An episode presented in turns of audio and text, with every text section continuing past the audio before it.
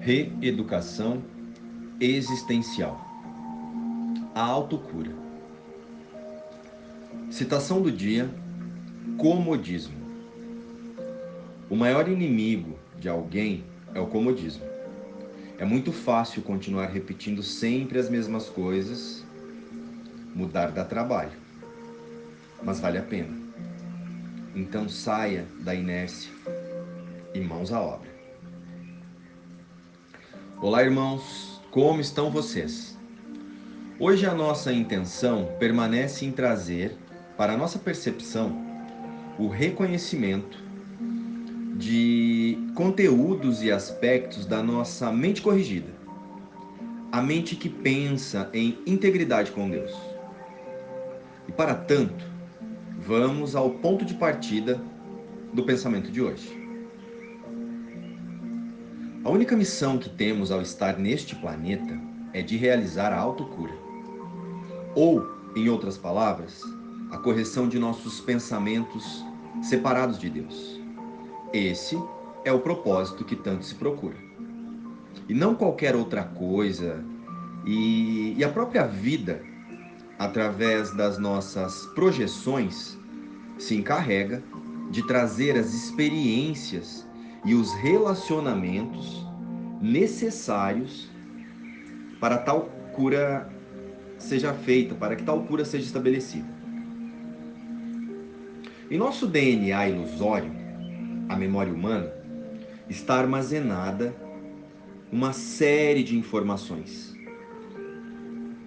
Informações potenciais e debilidades que nos farão atrair as experiências necessárias para ficar diante daquilo que precisa ser transcendido, que precisa ser perdoado na nossa mente.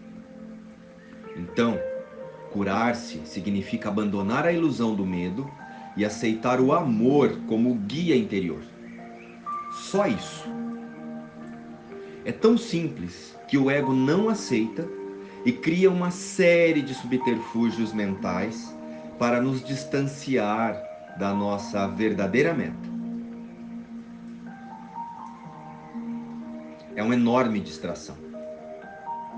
É uma enorme distração alguém não olhar para esse objetivo e acreditar que está aqui para salvar o mundo ou curar os outros.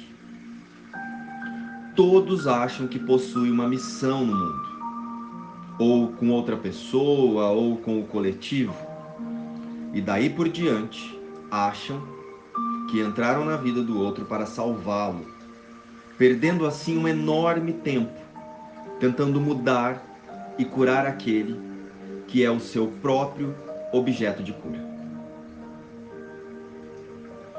Pois quando curamos em nossa mente a projeção no cenário, nós libertamos o outro do papel de professor, do papel de algoz ou de qualquer outro nome que nós queiramos dar aqui para as pessoas que estão ao nosso entorno.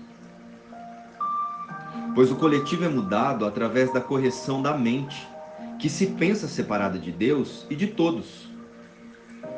A nossa missão com o outro ou com o coletivo começa com a autocorreção da mente, que se vê como um indivíduo mas existe um plano do ego para, nos, para não acordarmos. Entendam isso. O plano do ego é: você recebe o dinheiro que precisa, a profissão que precisa e as pessoas que precisa para trabalhar sobre si mesmo a validação da ilusão de separação de Deus.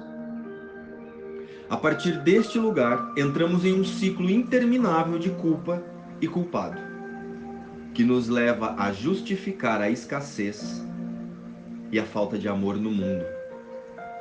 Portanto, mude a sua percepção e compreenda que todos aqueles que estão ao seu redor são anjos, professores de Deus, que estão mostrando aspectos escondidos e não compreendidos e negados por você.